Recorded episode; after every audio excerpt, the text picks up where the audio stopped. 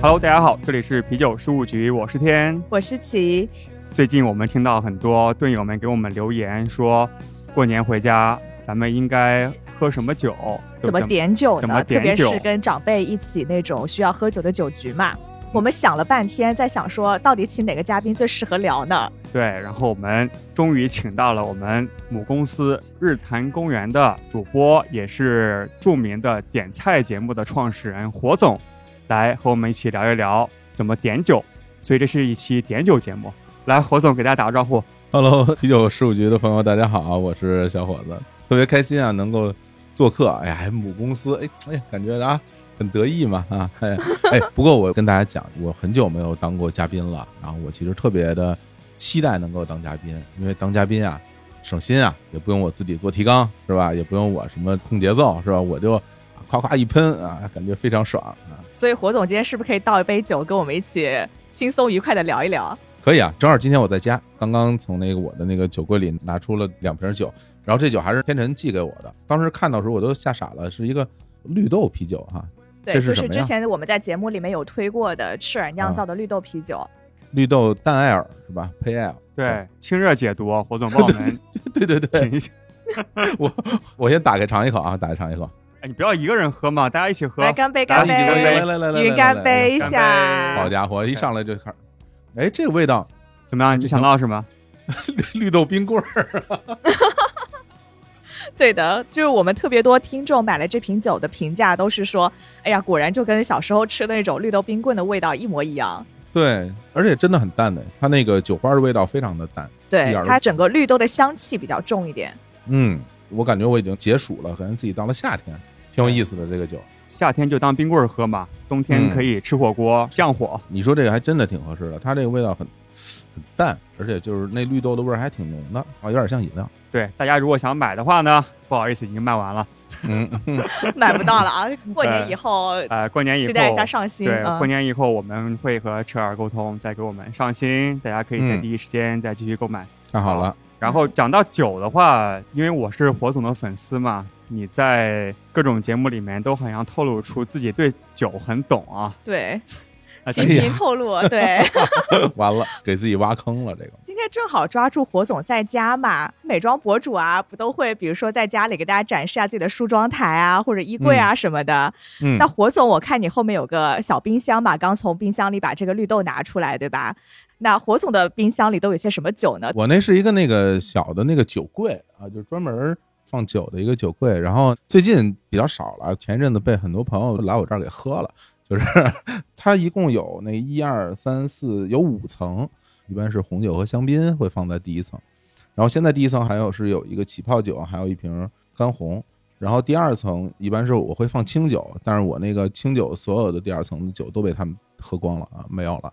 然后 第三层一般我会放精酿，所以天辰那天寄给我的那一盒里边的精酿我都放在了第三层。第四层一般是苏打水，然后最下面的一层是树脂白的，有时候会是这种比较大瓶、比较高瓶的那种那种酒会放在那个最下面那个。哎呀，最下面也也被他们喝光了，所以最近货源不是很足。对我一般这些种都会有，但是说实话，我其实我在家里自己很少喝，我都是准备就是朋友来大家一起喝的，或者是我拿一个出去跟大家一块儿喝。我在家基本上一口都不喝，我是这样的一个人。天真还写了一提纲啊，刚刚开玩笑说不看提纲，我还我还是看了一下提纲，里边就会说就关于一些什么场景化点酒，其实就很像当时我们在日坛聊那点菜是吧？场景化点菜什么解决方案什么的这种，我们就是听了点菜那期节目，想说哦来抄一下那个提纲，今天来聊一个场景化点酒，他之前没有提纲，好吗？就抄一下那个结抄一下那个结构。对，其实是因为我原来前些年在那个，哎呀，就国企里上班嘛，但是那都是老黄历了。大家知道那个什么八项规定之后，之前的国企啊，对对对对，哎，对对，现在不一样允。现在不允许了。之前其实的确吃饭啊、喝酒这种情况比较常见，但是那个时候一般都是喝白酒。你们两个喝白酒吗？我都不知道，我觉得天成是频频在节目里面讲过，你特别嗯特别讨厌白酒，对吧？是吧？我其实之前讨厌，但是因为最近一两年吧，就是和家里的一些长辈有一些就是不得不喝的场景，他们也拿出来一些很贵的，大家都知道的白酒，然后我觉得有点改变我之前的印象，因为我之前对白酒的印象就是嗯。很刺、很烈，没有任何层次嘛，就直接是酒精的味道。但是后来发现嗯，好像还是有一些就比较偏柔和，而且层次感比较强的这样的一些白酒。我现在不像之前那么的 diss 它。嗯嗯嗯，我是以前也不怎么喝，然后就是最近这两年吧，白酒感觉也想再走一些，比如说年轻化的风格嘛。哎有我现在也出现了很多新潮的品牌，就是是想要做针对年轻人的白酒。所以嗯说这些我也会试一下。然后同时呢，我有时候去那个鸡尾酒吧嘛，然后现嗯在有很多不同的酒吧在尝试用白酒做基酒的一些调酒，喝下哦来都还觉得挺有意思的。哎，你能喝出来吗？基酒如果用白酒或者用金酒或者用沃德干，你能喝出区别来吗？呃，我觉得是要看哪种类型的酒。其实白酒它是一个挺难做基酒的酒，因为比如嗯说像 vodka，它其实本身的味道比较淡嘛，比较容易做鸡尾酒。但是白酒它本身的味道太重了，它的那个香嗯气，就特别是那种酱香型的白酒，所以就是还挺难在鸡尾酒里面做到一个就怎么讲呢，像一个配角进入一个比较平衡的状态的。所以我觉得想要嗯调得好还挺难的。对，就是加入特别多糖，加特别多柠檬，就可以把那味道给盖住。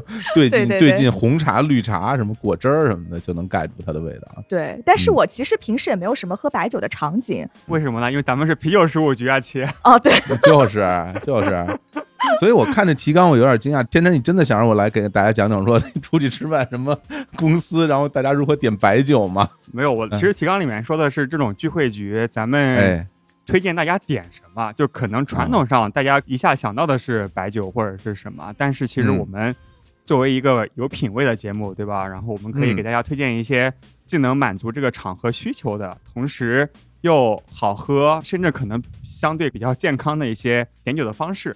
哦，原来如此。我们就先说说白酒啊。我觉得就是中国的这些白酒，它有一个很大的特点，它就是地域性特别强。每一个城市都有自己的那种所谓的招牌的这种白酒。啊，比如说你在北京就有这个二锅头，大家可能都知道哈。然后有五十多度的，有四十多度的这种不同的度数的。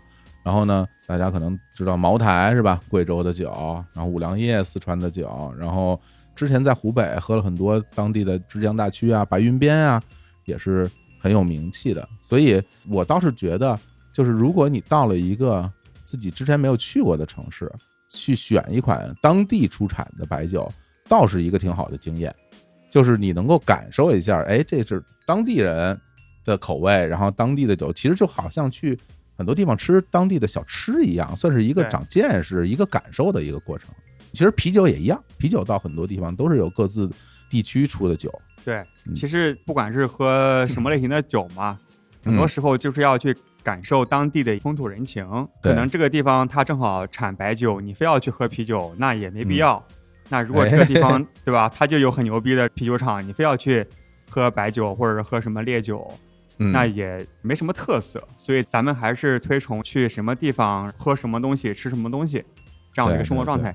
其实我们也很好奇啊，侯总平时喝什么酒比较多我呀，啊？说实话，我现在喝酒的场合都比以前少很多了。哎，就原来我还在工作的时候，首先就是工作的酒局啊、招待的酒局啊什么的，这种还蛮多的。然后像那样的酒局里边，一般喝都是喝白酒。在北京，其实我们喝的最多的还是二锅头啊。但是这二锅头吧，就特别特别多种。首先，两个著名的厂子就不一样，像北京有一个红星的二锅头酒厂，还有一个牛栏山的二锅头酒厂，他们各自有自己的这种生产线，有自己的这种酒，而且它不同的度数，很多种款式。我记得我当时喝的最多的是一个牛栏山的一个叫做什么青龙的那么一个酒，大概会是在两三百块的那么一个价位的那样一个酒。那在二锅头里面算挺贵的，对吧？二锅头里算是中档偏高一点点吧，因为二锅头哦有那种，比如说普通能大家批量生产量产酒，它有四五百块一瓶的也有。然后当然还有一种所谓什么窖藏那种，你就搞不清楚了，这这谁知道这东西怎么回事儿？到时候就是弄个什么八九百，反正就挺贵挺贵。但是可能大家都会觉得说，哎，你说你们一块儿什么招待什么的，不得全员茅台是吧？其实不是的，很多场合喝茅台其实是不太适合的。首先呢，有很多人不喜欢它的味道，嗯，那茅台的味道很冲，因为它那个酱香型酒喝起来像敌敌畏，感觉要自杀了，就喝那个酒啊。另外呢，这个茅台的假酒太多了，所以你根本就搞不懂你喝到的是真还是假。所以很多场合大家反而不会去选择茅台酒，尤其是大家相互之间没有那么陌生，就是说纯陌生人可能会考虑这种，但如果大家稍微认识认识，就不会喝这个酒。一般来说。都会喝一个，哎，又比较实惠，口味又不错的这么一个中档的酒，其实是我们在当时的商务和工作的酒局里边最常喝的酒，就是这种两三百块一瓶。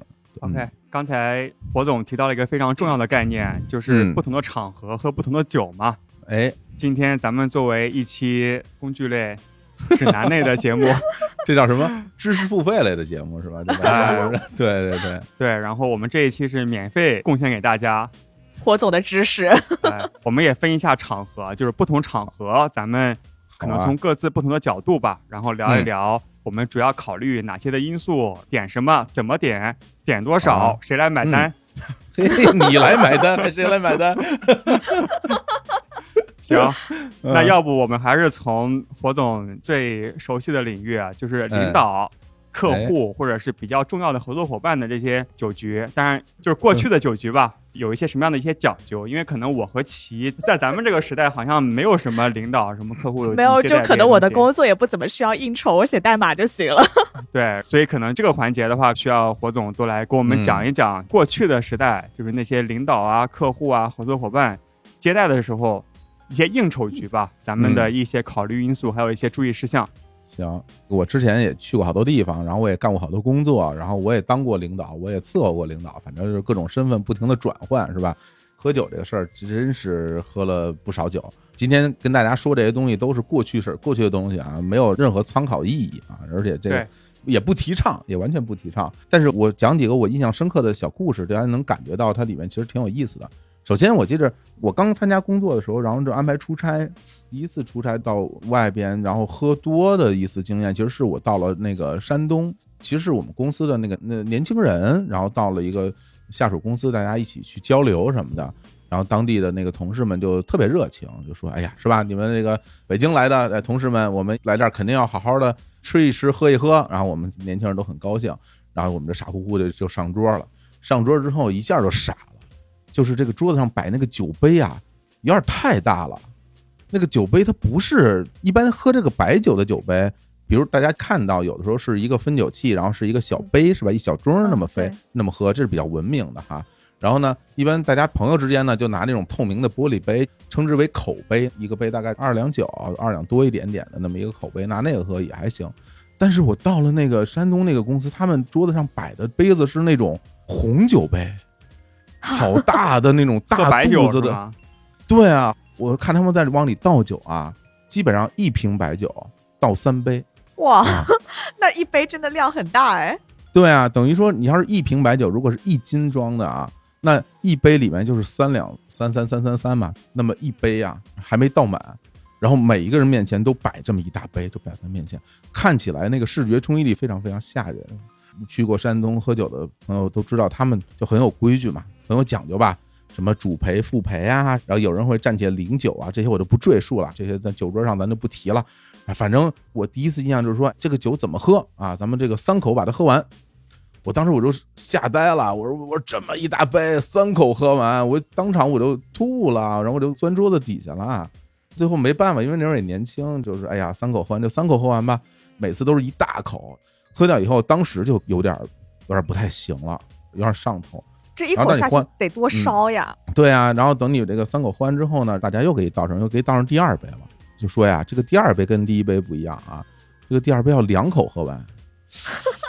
反正我就讲讲结局吧。第二杯喝完之后，我们这帮人基本上都已经到桌子底下去了，而且这个酒局开始还有个二十分钟，就都已经不行了，就都直接钻桌子了。哎，大家会觉得，哎，把这个客人照顾的很好啊，大家这喝的很很开心啊，喝的很到位。所以其实这第一次去山东喝酒，给我留下了非常深刻的印象。我不敢保证，就山东所有的地方大家都这么喝酒啊，至少我去那地方是这样的，我不做地图炮啊。后来我回忆起来，然后我就跟同事们去聊，我说为什么这边喝酒这么猛呢？他们告诉我说，其实，在那个地方喝的酒都是低度酒，也就是说那个酒大概就只有三十度左右。白酒吗？是白酒，三十多度的白酒，我才得知，就是其实每一个地方大家习惯喝的白酒的度数是不一样的，跟这个喝法也很有关系。你像他们那么喝，如果是喝一个五十多度的白酒，那肯定你直接就完蛋了。那第一杯下去，你可能就已经躺了。但是三十多度的酒呢，可能那么喝，有的朋友可能觉得还 OK。你在想，如果是啤酒的话，那么一杯你三口喝完，肯定也没有什么大感觉。你可能觉得三口喝完有点慢，我想两口就给它干了。所以第一个我我想跟大家分享的印象就是说，不同的地方因为不同的方式喝酒，所以这个选择的酒的度数就会有区别。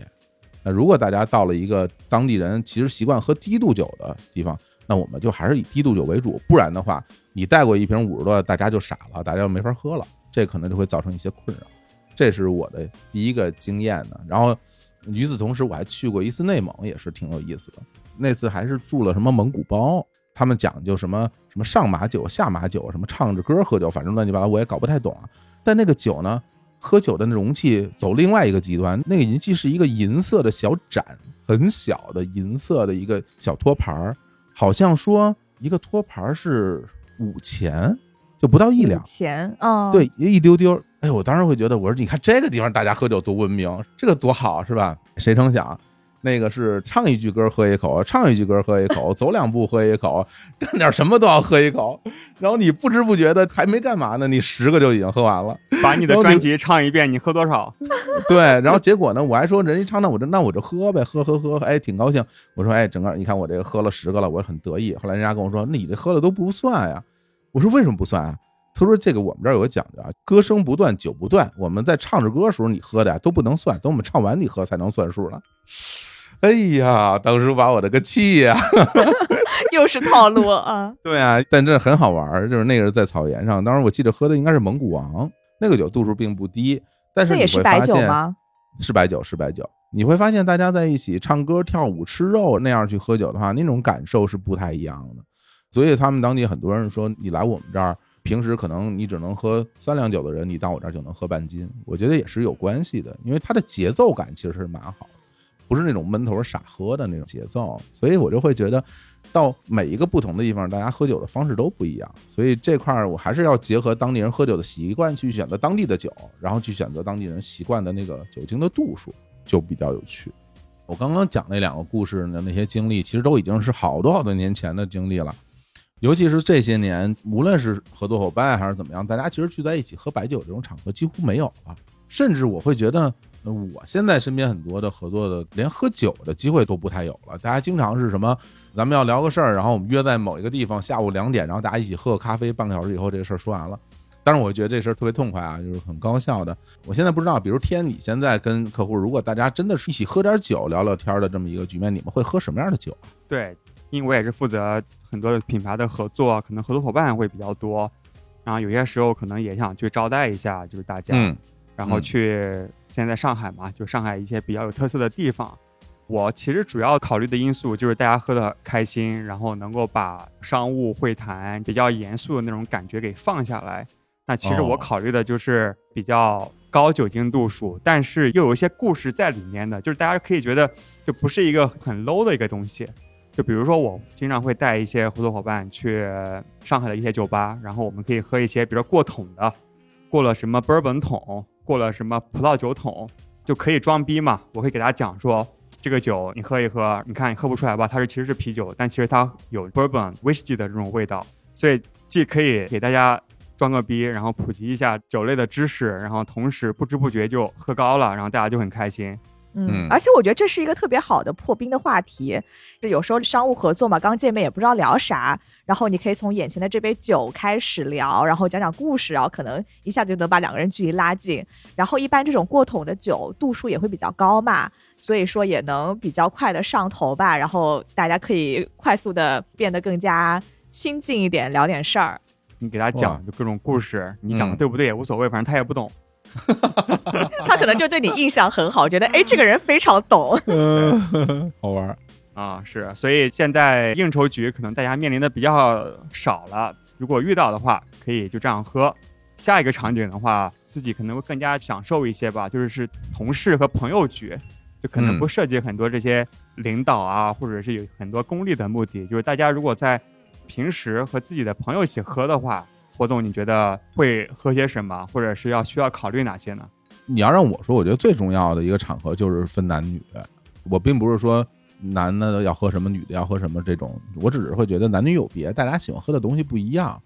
就比如说我身边的男性的朋友，大家凑在一起的话，基本上原来啊，我们其实喝啤酒喝的特别多，但是这些年我感觉，由于我我身边的朋友大家岁数都大了吧，好多人喝啤酒喝的有点费劲，喝的。又很慢，有时候经常说：“哎呀，不行，我喝点啤酒，我就什么肚子很胀啊，什么我要上厕所啊，什么什么这种。”有时候，所以大家可能现在喝的白酒的局会多一点。当然，我身边有一些朋友，大家都是喜欢喝清酒的。其实我们一起喝清酒的这局会比较多，而且喝清酒其实就像天天刚刚讲的，就是我们其实聊天的内容都会围着今天喝的这款酒来聊。比如说这款酒它是哪里产的，首先就是产地。然后，因为我们可能有时候会喝点什么，我个人比较偏好啊，就比如日本的像那种四国地区的酒，比如是广岛啦、冈山啦，有鸟取啊、岛根啊，这个地方酒是我自己比较偏爱的。然后我就会给大家讲，哎，说这个酒哪个县的，那个县在哪个位置，它当地是什么样的气候，用的这个米跟大家普通。酒米，比如说清酒里面最常见的，像什么山田锦的米啊，然后但是这个不是啊，这个是岛根县特产，叫强力，你喝一下感觉味道不一样。你包括它里面会有一些很具体的参数，比如说精米不合啊，磨米的比例啊，然后用什么样的酵母啊，然后发酵的时间，什么时候出厂的，是否。直火就是是否有这种巴氏消毒，还是说是纯生酒什么的，大家都会聊这些东西，就很好玩。就每个人，哎，就把自己知道的这些知识都分享出来，说，哎呀，这个酒跟我之前喝的那款酒差不多。然后大家就聊聊这些。其实很多时候在这种喝清酒的局上，大家都是一边喝一边。根据酒本身在聊，然后再聊之前自己一些故事、一些回忆，这种场合就特别的开心。我觉得，火总偏爱四国的酒嘛？那四国的酒有什么特点吗？我刚才说是四国地区嘛？那我可能说错了，应该是中国地区。就是因为在日本有一个叫所谓的中国地区，也就是说像山阴、山阳地区，其实是在日本本州岛的最上北山、左西右州最西边，连接九州的那块地方。那块地方的酒本身有几个特点啊？首先。它的那个甜度会高一点，就是你喝起来不是很酸，不是很清冽。另外的就是果香味会浓一点。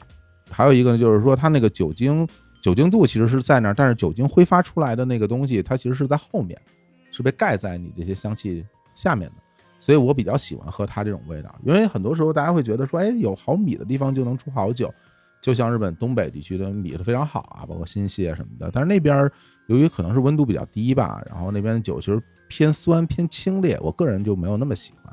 你到了那个九州地区的酒呢，可能味道就偏淡，而且九州地区当地人其实喜欢喝烈酒，大家可能不知道，就是比如像鹿儿岛这种泡盛，其实就是跟中国白酒差不多那种蒸馏酒，对他们喜欢喝烈酒，所以他们那边酒就是酒精味很重，喝起来我也觉得没有那么喜欢。所以正好是中国地区，它取了一个比较平衡的口感，是我个人最喜欢的味道。讲到这里啊，我问火总一个困扰我很久的问题。之前我好歹在日本待过，但其实我对清酒一点都不了解。我听到过两种说法，有一种说法是说清酒应该冰着喝，另外一种是说要常温喝，嗯，甚至要加热喝。你觉得哪种是最正宗或者是最牛逼的喝法？哈，其实是清酒有它自己的适饮温度，其实跟啤酒一样，每一款酒都有它自己的适饮温度。比较负责任的酒厂，它会在酒身上标注出来，它适饮是冰饮。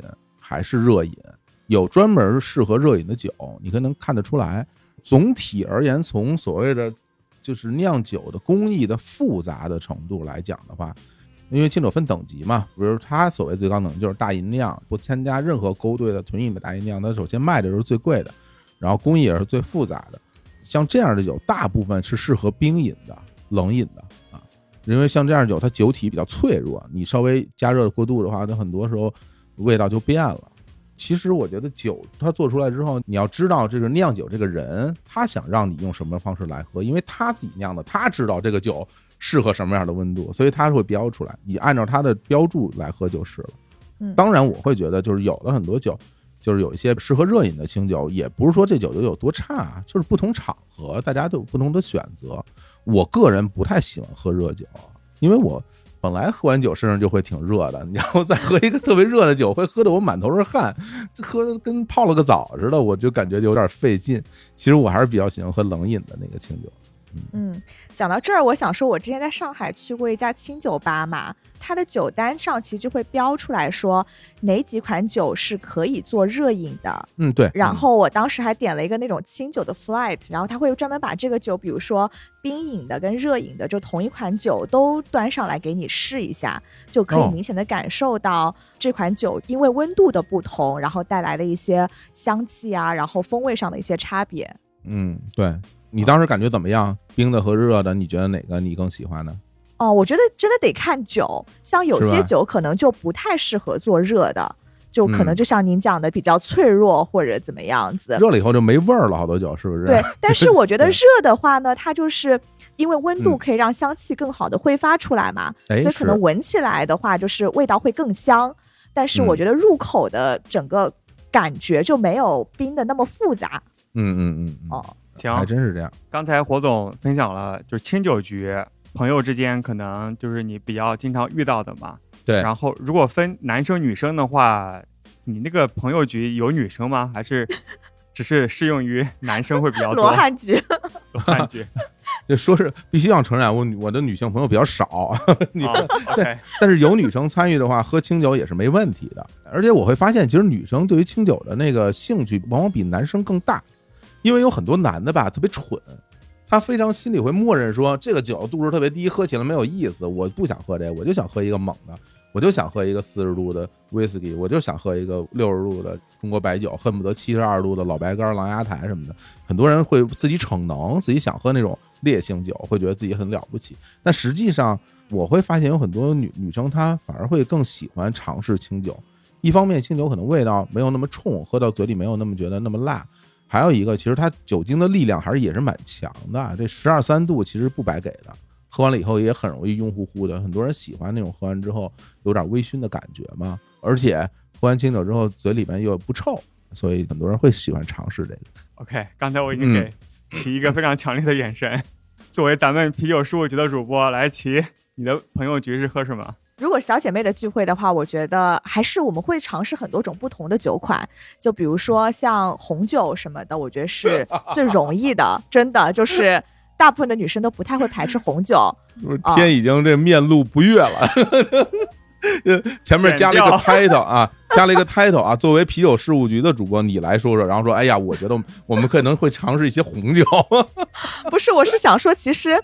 没必要去限定嘛？对我是想说，可能红酒是一个比较保险的选择，但是其实现在越来越多女生也开始就是接触精酿嘛。然后其实我觉得精酿的很多酒款对于女生而言，就是哎，好喝的不像啤酒那种感觉。这个也不知道是对酒厂的侮辱还是对他的表扬。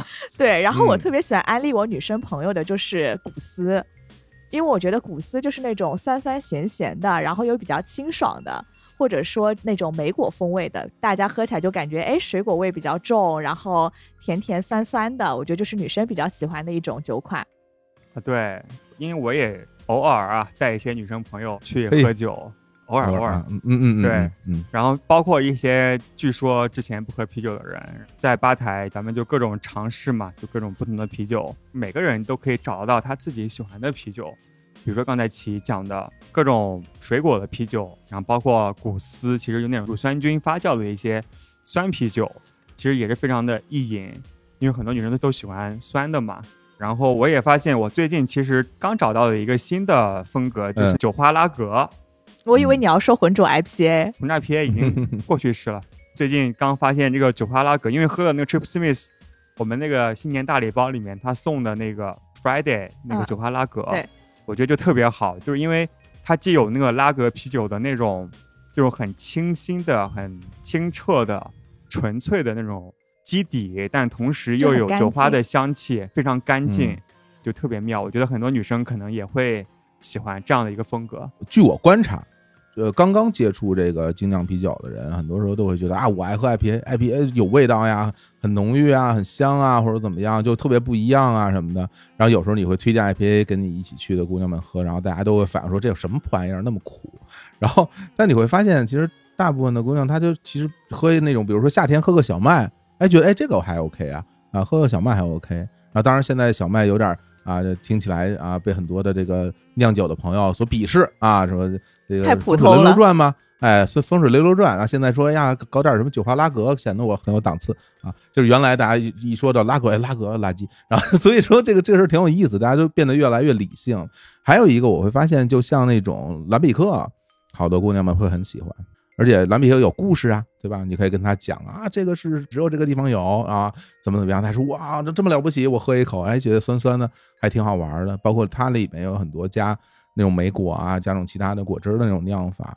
嗯，不仅是女生吧，其实是有两种性格，嗯就一种是可能是比较的平和的一些人，他可嗯能口味没那么重，更容易的去接触刚才咱们讲的水果的一些谷丝啊、一些浑浊啊，或者是一些酒花拉格。但另外有一些特别有个性的人，他就是要嗯喝特别烈的，就是南米克其实是野菌发酵嘛，特别激烈的、特别清脆的，就是有甚至有点刺激的这种酸的野菌的感觉。就是有些人他确实，我不知道是口感啊还是他的就是标新立异这样的一个态度，就是也嗯一下就可以接受。现在有很多人做酸啤会做的非常酸，甚至你到酒馆里边，你去点说我要这杯酸啤，那家很多那个酒保都，如果你是一个生面孔，就跟你说这个可酸了，你能喝吗？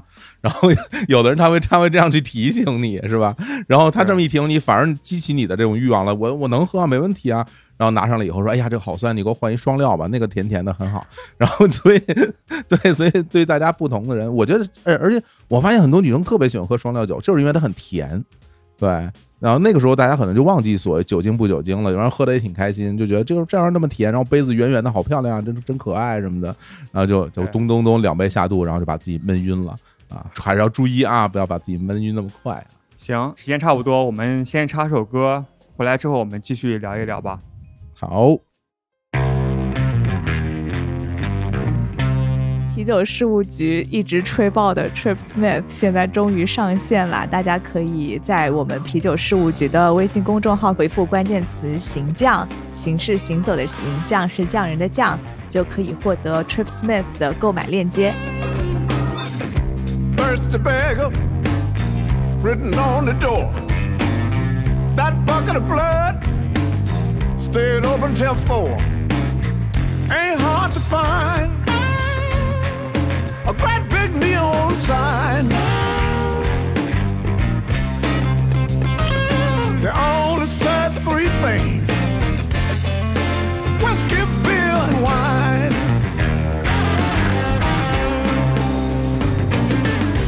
hardwood bar, rickety stools, cigarette machine, selling camels and coos. You can solve your problems one drink at a time.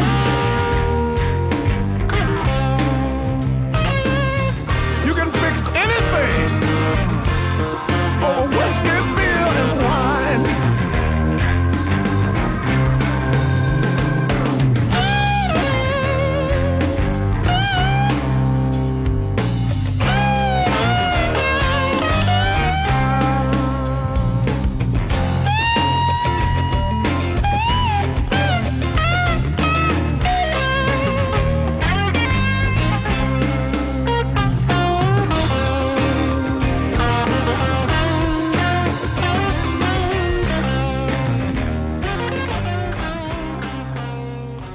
们现在在喝龙虎门嘛，就其实这次赤耳的套装我们不出了三个口味嘛，然后我就寄嗯回家给我爸爸妈妈喝，让他们尝一下。然后我妈说，嗯，我没有很喜欢，就是感觉太像果汁了，这是她的第一反应。然后因为。嗯，啊因为我妈就是可能过去的几十年对于啤酒的印象，就是觉得是大绿棒子那种该有的味道，所以说他喝到这个酒的第一反应，他并不是不喜欢，而是对于他而言，就是跟他以前对于啤酒的这个感知是有一个冲击的感觉，不像在喝啤酒。然后呢，他后来喝多了以后，他那天突然跟我说，我觉得龙虎门真的太好喝了，就是我们这次呃的三款口味里面嘛，他最喜欢龙虎门。第一次喝到这个酒啊，就是我喝到这个酒，让我找到了第一次喝 IPA 的感觉，就会觉得哇，这东西怎么这么香，怎么这么有味道，怎么这么好喝的那样的一种心情。这这酒可这酒可真好啊，是吧？这酒可真好，哎呦，太棒了，太棒了！这这这酒太棒了！哎，回头那个哎天给给我再给我给我搞一点。预购预购，我太好喝了，这酒要给我的朋友们尝。好嗯，刚才其分享了父母嘛，对于啤酒，嗯其实很多时候就是有一些偏见嘛，然后很多时候是根深蒂固的，但是有一些比较容易接受新鲜事物的长辈们，我觉得是要给爸妈一个过程。对，不要强加给他们。其实也我们也不是说一定要给让他们喝啤酒或者干嘛，只是说我们在生活中找到了挺好喝的一些东西，然后可以分享给周围的人，然后包括一些长辈们。所以嗯，其实我们在策划这期节目之前，我们在群里面也有去征集一些，就是我们队友们的一些问题。春节回家的时候，经常面临在酒局上面的一些困局。那其中很多时候，长辈们好像会觉得白酒好喝，然后会鄙视啤酒啊，或者是其他的一些酒。霍总有什么想法吗？就是长辈们的一些偏见。其实听到这儿，我心里就是有一个，哎呀，有小感触。因为刚刚听齐是跟跟妈妈来聊，其实我我内心也会带入我跟我妈对话的那么一个场景。后来我发现一件事儿，就齐的妈妈好像其实比我应该大不了太多，就是 虽虽然都是长辈，虽然都是长辈，但大家其实年纪不是同一代人，是吧？就是我我甚至会觉得，就是有很多你们所谓的长辈，对我来说可能就是大哥大姐那种，对。我的父母的那一代人，其实他们的确现在年纪不小了，五零后啊，六十年代初生人的他们，所以他们在喝酒的时候，其实的确是很难有一些真正的改变。他们可能会选择自己比较熟悉的那样一个酒来试试，但是我会觉得，就是我如果想让他们去接受一个新鲜事物的话，我会用赞美的方式啊来引诱他们来尝一尝。比如说，我会说：“哎呦，我这这个酒怎么这么好喝？你们谁都别跟我抢啊！这个这都是我的。”那他们就会觉得：“哎，什什么酒那么好喝？给我喝一口。”然后有的时候就是用这种反向操作，是吧？去刺激他。对你，不然的话，你你如果拿给他说你你尝尝这个酒，这个酒可好喝了，哎，我不喝，我不喝。很多人上来就先 say no，对。但是如果你自其实就跟逗小孩儿一样，你说你跟小孩儿，你在小孩儿面前你吃一冰棍儿，说哎这个冰棍儿真好吃，我就是不给你吃，我有你没有，然后他就会 特别生气，然后他小孩儿就会疯狂的想要尝试一下。我觉得人其实都会有这样的一个心态的，对。我的方式就是去馋他们，然后然后我自己哎呀真好真好，然后就去馋别人，他们有时候就会就会想来试一试。哇，这个是心理学啊！嗯，哎，对对对，啊这个套路学习了。是不是对啊？对嗯我的方式可能就是我会跟我妈讲这个东西是什么，就跟她解释它背后的故事是什么，让我妈对这个东西产生好奇心，就会想去尝试，然后去了解。嗯我突然想到了一个千奇的思路啊，因为很多长辈他们非常关注养生嘛，就注重各种保健，比如说咱们的绿豆啤酒清热解毒，是吧？嗯比如说咱们的世涛，咱们可以加热喝，它其实是个热性的酒啊，不伤胃。哎，不伤胃。我准备今年回去尝试一下，从养生的角度给大家讲一讲这些不同的原料啊、纯天然啊这些东西。你是抓住了用户的需求，直击他们的痛点，对，把自己喜欢的东西分享给爸妈，然后跟爸妈分享这份热情。我觉得爸妈肯定是会愿意尝试去理解的。嗯而且就像我们从啤酒中看到很多不同的地方、不同的文化这些东西，我觉得从父母啊或长辈的角度，我相信只要咱们有耐心，然后找到他们的一个点，他们也能看得到一些新的东西，这个世界的多样性。行，火总平时去酒吧多吗？呃，我原来多，这些年因为工作比较忙啊，就是就不太多了。其实原来都是去这个精酿酒的酒吧，当然北京其实也会有少量的 whisky 的酒吧和那个鸡尾酒酒吧什么的。然后我必须要承认啊，就是 whisky 我现在还没有喝明白，就是好多我喝过挺多的，然后也没有完全喝懂。然后呢，鸡尾酒酒吧呢，我觉得因为最重要原因是我身边不太有这样的朋友，没有人带我去，所以就去的也比较少。所以这种精酿的酒吧是去的比较多的。除此以外，喝酒的场合更多的就是居酒屋或者日料馆儿，对吧？因为你去居酒屋和日料馆里边，除了有啤酒，当然还有清酒嘛，大家还有烧酒，对吧？大家都可以到那儿去喝一点儿。尤其是居酒屋，去那儿不就是为喝酒吗？这两个场合是会去的比较多的。嗯 OK，那你去一个新的地方，就是怎么点酒，是根据什么样的一个判断？这个精酿的部分我留给你们来说哈。然后好，谢谢你。对，然后这个 我跟大家说说清酒吧，就是因为清酒我还很喜欢。一般到了一个居酒屋，我真的会先看一看酒单。我原来很偏激的，原来我会觉得我一看酒单不入我的眼，我就走了，我就不在这喝了。但是现在我慢慢慢慢明白，做买卖是吧？他还是开门做生意，大家不能说满足你这种说这种特别喜欢喝清酒的这种癖好，然后去选一些真的特别好的酒。我现在的这个要求就是，你只要有一款我觉得还不错的酒，我就认同了，我就留下来喝。清酒的话，它其实是分等级的和品类的。举个例子啊，尤其在中国，可能最著名的清酒的品牌可能就是塔季了。任何一个居酒屋，你都能看到塔季的销售，甚至在上海很多的超市里面，你也能看得到。那塔基这个酒呢，它其实就有很多不同的品牌，咱们管它叫型号，其实就是分类。比如说，你看到塔基所谓的五零，还有塔基什么二哥三分，这个就卖的比较贵，还有塔基四六什么的。它这个东西是什么意思呢？其实它后边那个标号的意思是所谓的精米不和，就是这个米啊，它要先磨米，磨掉一部分，留中间的部分，这个过程叫做精米。不和就是所谓的精米的一个比例。那其实通过这个精米的比例，就有一定的分级的这么一个制度。大家可能看到有的酒上写着什么大银酿，我看起来好吓人呐！大银酿，这个大银酿的精米不和就是百分之五十，也就是说磨掉一半剩一半，只剩下百分之五十，这个就是大银酿的级别。那有时候大家看到所谓的银酿酒，那这个精米不和呢就是百分之六十，百分之五十、百分之六十意味着什么？就是留下多少。如果是百分之六十的话，就留百分之六十，磨去百分之四十，这个就是银酿级别的酒。那百分之六十再往下，它很多时候就不会有什么具体的称谓了。所以你有时候看到说，哎，银酿或者大银酿，那说明这个酒至少它的制作工艺是比较精细的。它为什么要去磨那么多呢？它是为了留住这个米里面最干净而且含糖量比较合适的部分，包括外面破损部分磨掉。所以其实这是一个很复杂的工艺，尤其是。米粒很小啊，有很多米一磨就碎了，所以有很多专门是用来酿酒的米，那称之为酒米，上面会写着什么契约式种植酒米，你看，比如著名的山田锦啊，磨一个百分之五十给大家喝，类似于这样。然后还有一个东西，它是一个组合拳啊，就叫做什么纯米酒，纯米大吟酿。哎，有时候你会看到，哎，上面写着纯米大吟酿。什么叫纯米呢？纯米的意思就是说，在酿造酒的过程之中，除了米水。和米曲以外什么都没有，就没有添加的酒精，这就叫纯米酒。如果是它有额外添加的酒精，无论这个酒精是酿造酒精还是蒸馏酒精，它都不能称之为纯米酒，它可能就会称之为本酿造啊，或者是其他的。所以说，你看到一个地方它会卖一些纯米大吟酿，那至少在。价格上，在制作工艺的复杂程度上来说，这个酒是一个很好的酒，不一定符合你的口味啊，但是至少这个酒是用心做的。比如你看到一些居酒屋，它里边会提供一些纯米大吟酿给大家喝，那说明他们还是蛮用心的，还真的是挑了一些不错的酒给你们喝。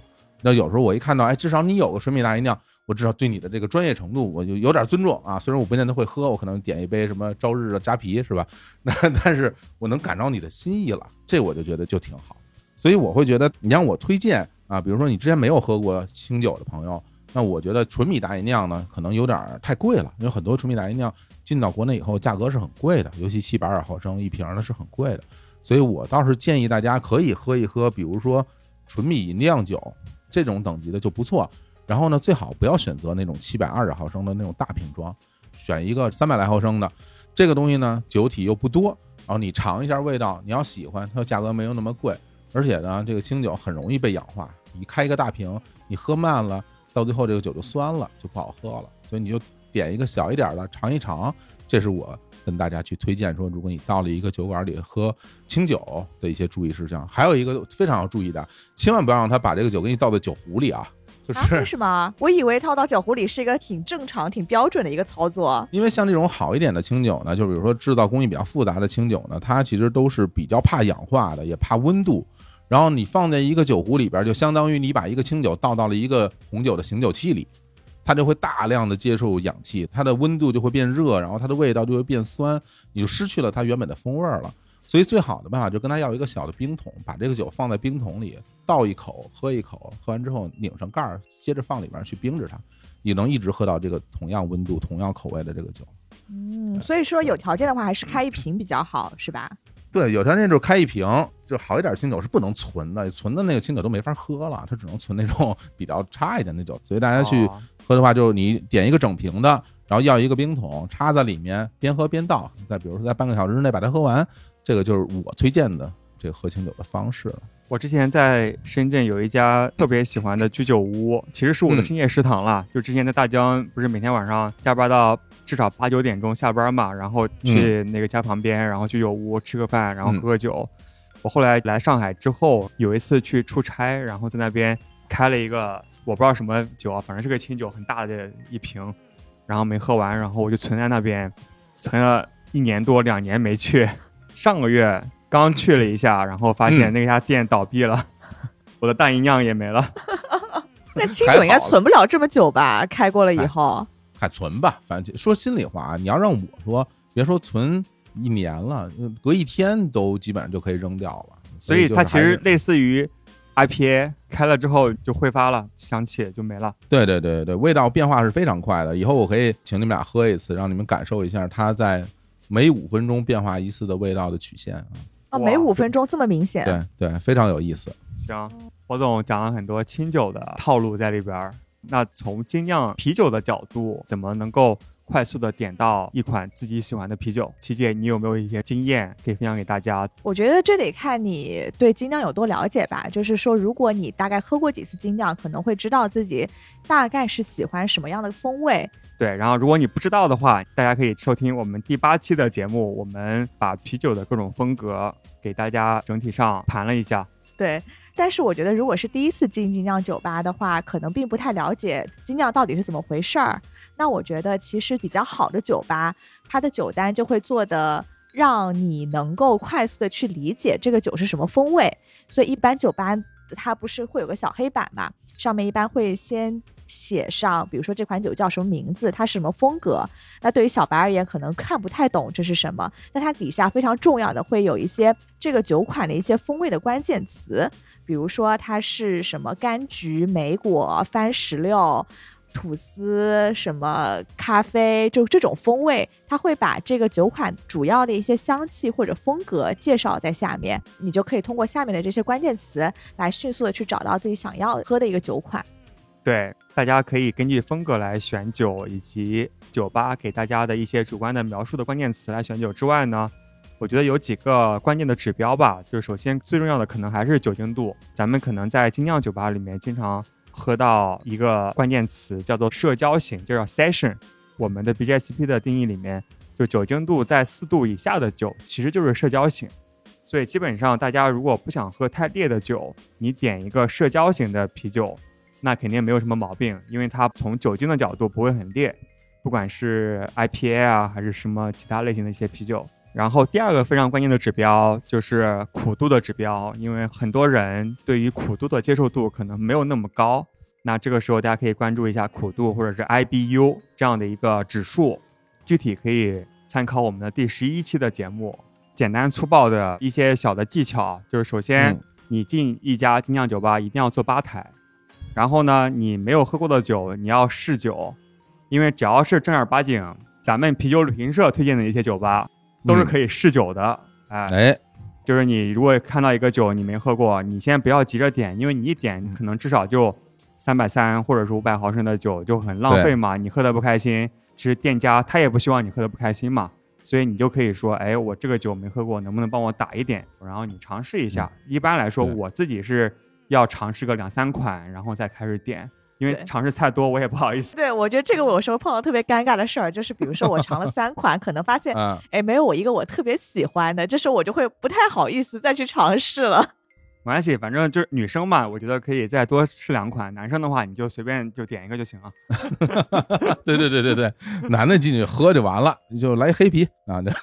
我经常听到有人进来说给我来黑啤，哎呀哎，或者是来吧发源肯定一脸懵逼。那哎，人家很多酒吧那个特别好，特别专业，就是人来黑啤真给来一杯，或者是你给我来个精酿，哎，对我来杯精酿，人家夸的是吧？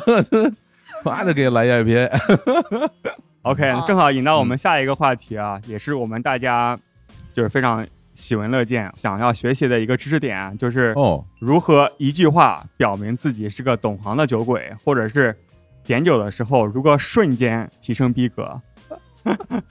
哎呀，非常愚蠢的选题啊，这是。你先说说精酿，你你觉得应该怎么样？其实我自己想了几个，嗯我还挺有心得的。我今天录音之前，我刚刚去那个旁边的鹅岛喝了一杯。啊，我所以你第一句跟八元讲的是啥呢？其实我最近也很久没有来这个鹅岛了，我其实也不认识他，但是我就直接给他讲了一句：“你们最近有上什么新酒？”然后那个八元愣了两秒钟，说：“那个哥，我们这个月刚上了什么什么什么。”其实他今天有很多酒我都没喝过，但是他可能会感觉我还是经常来的嘛。逼格至少先上去一下。哎，不过不过这个的确是一个不单单是装逼用啊，就很多时候到一个自己比较熟悉的酒吧，的确是会想先尝尝有什么新酒的。对，精酿嘛，可能很多时候喝新鲜，所以一般新酒不仅是新的口味，而且可能新鲜度会比较好一点。对对对对对，来，琪姐有没有什么心得？怎么提升逼格？对，我觉得接着天讲吧，就是最近什么上了什么新酒嘛，还可以问，哎，这桶酒啥时候上的？哎，你说这个，正好咱们群里面，我看到 Leo 他讲了一句，就 Leo 是我们的队友，他讲了一个特别生动的，他说先让他上一个 IPA，然后闻一下，喝一口，等个十几秒，然后说，嗯，这个酒有点氧化，你们管道多久清洗一次？哇这个好专业 这啊个！超级牛逼，我看到之后就惊到了。哎呀，哎呀，这种我觉得要么装逼成功，要么就被人要么就翻车。然后还有一个叫做 Jim 的队友，他就直接说五个字：杯子用错了。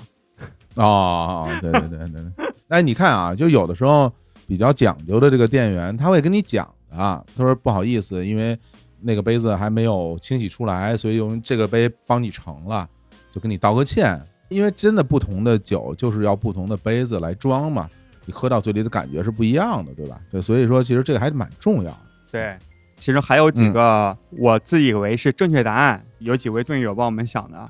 一位是杭州的一位队友，叫做齐，他说：“朋友，逗号，你听过啤酒事务局吗？”哎呦，这个贼专业。好嘞，还有一位叫做喵了个喵的队友说，这款酒啤酒事务局推荐过。嗯，好，哎，上这个上路广告打的非常的硬啊。上路上路，然后最后一个，我觉得这个是最完美的答案，他是新疆克拉玛依韩，就是韩国的韩啊。他说可以这样说：你好，买单，我有啤酒事务局开瓶器，你这儿打几折来着？我哎我没想到你这是一个插播广告的套路。我觉得这个后三个都是非常 非常标准的啊，就是大家一定要要用这个后三款。以后我也要用这后三款了，我还会说我是这个啤酒事务局的母公司的老板。对，来，火哎总，你平时去点酒，你会讲什么？刚刚就是比如说你们这边讲了这个啤酒嘛，我稍微讲两句清酒啊。比如说你点一瓶清酒，就你们这儿有这个酒，拿过来我看一下，我先看一下，翻过来你看一看它的那个出厂日期啊，是什么时候出的。当然，其实清酒也比较讲究新鲜嘛，这个哎一看就懂。另外一个呢，比如你看完觉得你觉得合适，然后呢你就跟人说，哎，帮我拿一个冰桶，哎，这个就不一样。你放心，很多地方它都是有冰桶的，有冰桶一上来，这感觉就不一样。然后有人会给你拿那个酒壶啊，你就拒绝，哎，不用酒壶啊，拿两个杯子就行了。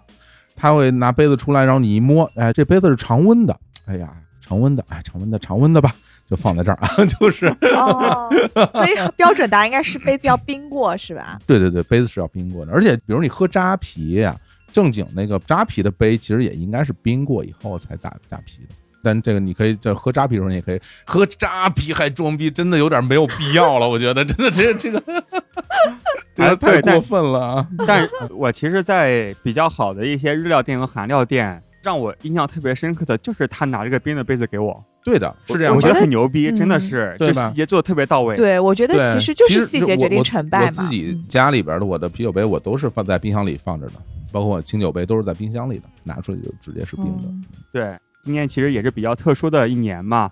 本来我们春节是大家可以回家团圆、一起聚会的一个场景，那今年肯定因为大家都知道的一些原因，很多人也都没办法离开自己的城市。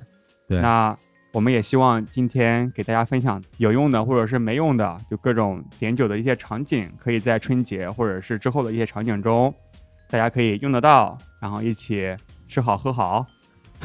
好，感觉要参加婚礼了，还吃好喝好。哎，不过说心里话，就是那个我倒是跟天呀、温琪也有阵子没见过面了。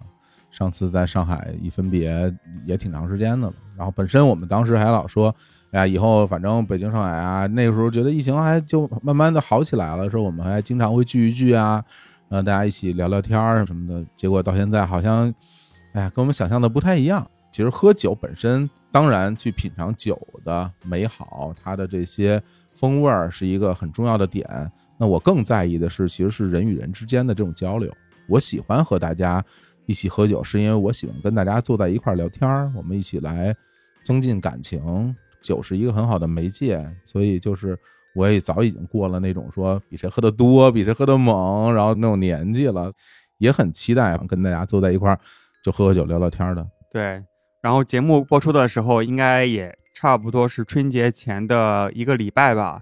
然后嗯不管你已经到了家，或者是回家的路上，或者是还在纠结要不要回家，我们都希望大家在二零二一年健康顺利，平平安安、顺顺利平平安安然后吃好喝好。哎，吃好喝好最重要。嗯，哎，好嘞，行，那今天谢谢火总给我们来分享很多干货和湿货。长了很多点酒的小姿势。对，嗯然后我们一起祝大家新年快乐，给大家拜个早年，新年快乐！快乐！哎，新年牛牛牛！每天嗯蹲蹲蹲，好，谢谢大家，拜拜。好嘞，拜拜。拜拜。